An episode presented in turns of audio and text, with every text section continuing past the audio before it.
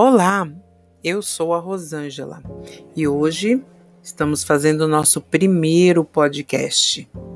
Faremos uma série de podcasts, todos voltados para o tema cordel. Aguardem muitas novidades por aí.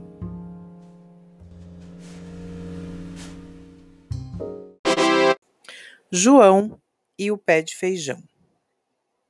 Era uma vez, criançada, numa humilde habitação, uma viúva bem pobre com seu belo filho João. Por não ter o que comer, ela manda o filho à feira para vender a vaquinha e o moço vai na carreira. No caminho, João topou com um tipo trapaceiro que, ao ver a vaca, disse: Vale mais do que dinheiro.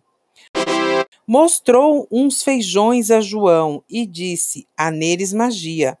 Leve-os e verá a vida mudar da noite para o dia.